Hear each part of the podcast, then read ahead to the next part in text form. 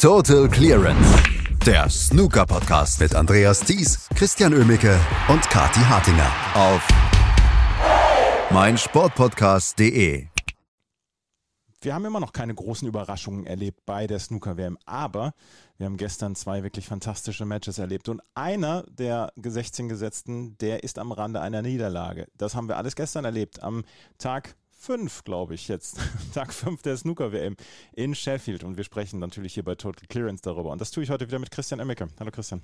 Hallo Andreas. Ja, wir haben, müssen über ein Match sprechen, was wir vorher schon so ein bisschen umkringelt haben, weil wir gedacht haben, Mensch, da könnte ein bisschen was passieren. Karen Wilson gegen Ding Junhui. Ding Junhui hatte sich in den letzten Wochen so ein bisschen wieder in Form gespielt, hatte sich dann auch relativ souverän durch die Quali durchgespielt und ähm, hatte eigentlich gehofft, auf einen anderen Gegner zu treffen als den in den letzten Jahren zum Crucible-Spezialisten erwachsenen Karen Wilson. Karen Wilson selber hat sich wahrscheinlich auch gedacht, ach Mensch, mit Ding Junhui weiß ich nicht, ob ich den so unbedingt in der ersten Runde treffen will. Am Ende haben wir ein fantastisches Match erlebt, was Karen Wilson knapp mit 10 zu 8 gewonnen hat.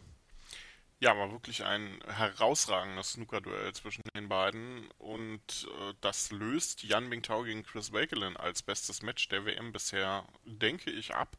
Denn ähm, beide spielten über beide Sessions hinweg. Wirklich tolles Snooker. Ähm, spielten ja gestern äh, ihr komplettes Match, ist morgens die erste Session am Abend, dann die zweite Session. Und Kyron Wilson musste sich gehörig strecken, um Ding Junhui hier wirklich niederringen zu können. Also das war ein fantastischer Schlagabtausch. Ding Junhui ist ja gleich mit 3-0 in Führung gestürmt, führte dann auch nach der ersten Session noch mit 5 zu 4, nachdem Cameron Wilson erst auf 3-3 rankam und dann letztendlich auch in der zweiten Session sofort den ersten Frame holte und dann auf 5 zu 5 herankam. Und dann kam ein Hin und Her zwischen beiden, die in dieser Phase nicht zu verschießen scheinen, schienen ähm, hohe Breaks en masse. Erst Ding Junhui, der quasi immer wieder in Führung ging, dann Kyron Wilson, der das mit einem hohen Break seinerseits konterte, quasi fast jeweils aus der ersten Chance heraus immer. Also da war ähm, eine ungenaue Safety gleichbedeutend mit dem Frameverlust. Also wirklich tolle Phase und dann übernahm Kyron Wilson mit äh, im 15. Frame mit einer 126 erstmals im Match überhaupt die Führung und gab sie bis dahin dann auch nicht mehr ab, auch wenn Ding Junhui noch mit einer 117 den Ausgleich schaffte zum 8 zu 8 und es sich so ein bisschen das Drama anbot, auch wenn wir bisher weiterhin keinen Decider hatten dieses Jahr im Crucible, aber es fühlte sich dann gegen Ende des Matches so ein bisschen so an. Denn äh, im 17. und 18. Frame gab es quasi immer ein Muster. Kyron Wilson legte ein hohes Break vor, im 17. war es eine 65, Ding Junhui machte sich auf, das äh, noch zu drehen. Hier war es dann eine 54 und es gab dann ein, äh, noch ein Safety-Duell auf die letzten Farben. Und Ding Junhui verschoss dann sehr unglücklich die Pinke, nämlich nicht nur so, dass er sie nicht lochte, sondern dabei noch die weiße in die rechte untere Tasche brachte und damit äh, Karen Wilson quasi den Frame schenkte. Der ging damit wieder in Führung mit 9 zu 8 und im 18. Frame gab es das gleiche Muster nochmal, eine 62 diesmal von Cameron Wilson. Und wieder war Ding Junhui eigentlich ganz gut dabei, das noch aufzuholen, verschoss dann aber eine sehr schwere Pinke auf äh, die Mitteltasche, glaube ich, war es. Und ähm, nachdem er das gemacht hatte, brauchte er Snooker und gab das Match sofort auf, ähm, was ich ein bisschen merkwürdig fand tatsächlich, denn da schien der Frust dann doch in dem Moment überhand genommen zu haben. Ähm, denn klar, Karen Wilson hätte das vielleicht durchgezogen, aber vielleicht eben auch nicht. Also bis dahin waren es halt ein, zwei Snooker, die Ding Junhui gebraucht hätte. Ähm, hätte man beim Stand von 8 zu 9 vielleicht nochmal überlegen sollen, ob man da nochmal an den Tisch kommt. Aber ja, 10 zu 8 Sieg für Karen Wilson in einem wirklich fantastischen Snooker-Match, ähm, in dem sich beide nicht grämen müssten, wenn sie hier verloren hätten. Ding Junhui, bisschen unglücklich vielleicht, ähm, hier als äh, Qualifikant gleich in der ersten Runde auf Karen Wilson getroffen zu sein, aber der hatte jetzt einen richtig schönen Test und hat meiner Meinung nach seine Ambitionen dieses Jahr im Crucible auch wieder sehr unterstrichen mit diesem Match.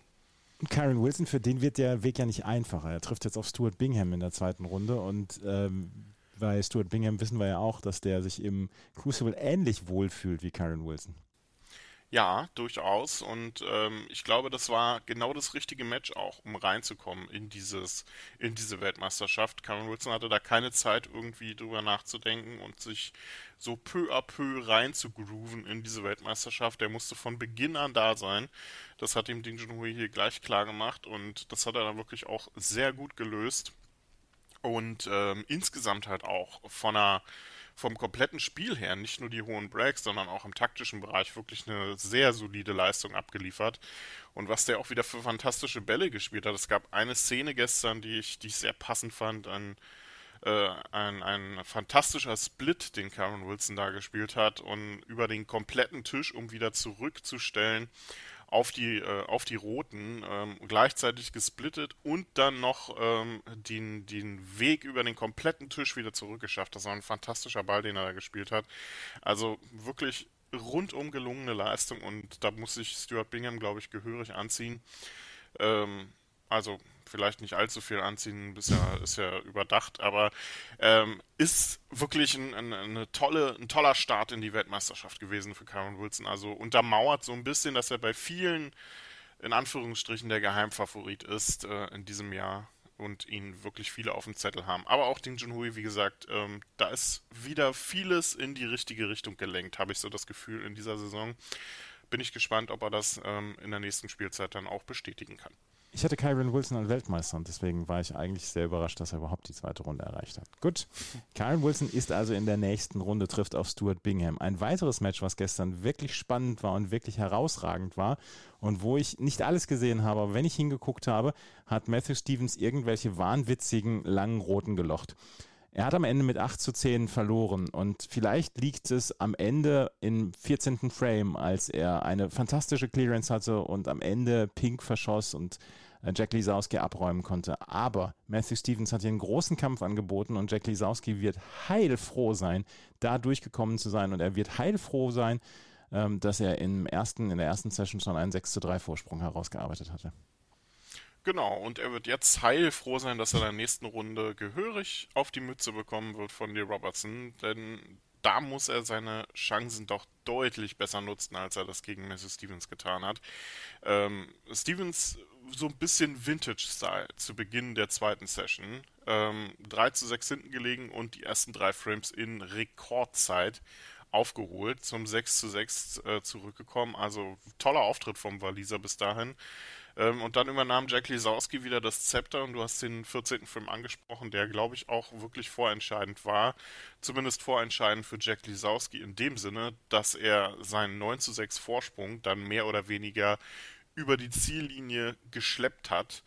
Ähm, denn Matthew Stevens war nicht klein zu kriegen. Der holte sich ja dann nochmal zwei Frames und war auch im 18. Frame durchaus gut dabei ähm, hätte mit zwei guten Möglichkeiten da durchaus auch nochmal den Entscheidungsframe, auf den wir ja immer noch warten, erzwingen können. Aber Jack Lisowski hatte dann andere Pläne, ist da wirklich über die Ziellinie gekrochen. Ähm, wenn man so will, da war, wechselte sich gestern gerade in der zweiten Session wieder so ein bisschen Genie und Wahnsinn ab bei Jack Lisowski, wie wir das ja wirklich häufiger auch bei ihm gesehen haben.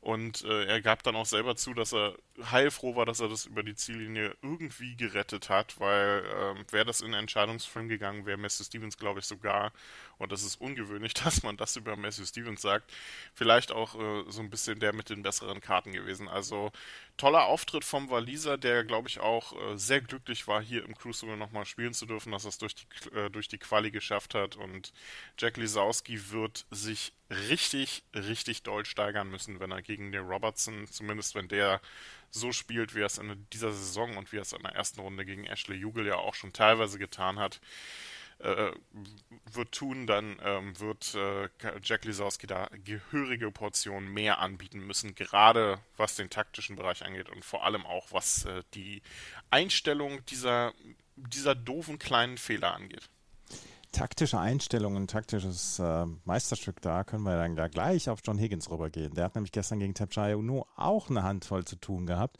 Der hatte nach der ersten Session mit 4 zu 5 zurückgelegen und ähm, war dann allerdings an den Tisch zurückgekommen und hat es am Ende mit 10 zu 7 gewonnen. Aber so leicht puckerte das Herz bei John Higgins auch. Ja, ähm, und ich glaube, Tapcha Nu wird sich heute auch wieder so ein bisschen fragen, ob da nicht mehr drin war. Wie schon so oft ähm, beim Crucible äh, im Crucible-Auftritt. Gegen Judd Trump hat er ja gut mitgehalten, gegen Roddy Klar auf die Mütze bekommen, aber auch beide Matches gegen John Higgins verliefen tatsächlich dann auch relativ ähnlich. Also da war deutlich mehr drin für den Thailänder. Und der kam gestern in der zweiten Session wirklich nicht so vernünftig in Breaks, wie er das in der ersten Session noch getan hat. Und das darf man sich gegen John Higgins dann nicht erlauben, der sich äh, gleich zu Beginn der Session ähm, vier von äh, fünf Frames in Folge holte. Und damit war das Ding im Prinzip so gut wie durch, denn das waren fast alles Frames, in denen John Higgins mehr als nur eine oder zwei Chancen brauchte, um die Frames sicher zu machen. Aber das, er bekam diese Gelegenheiten dann eben auch vom Thailänder.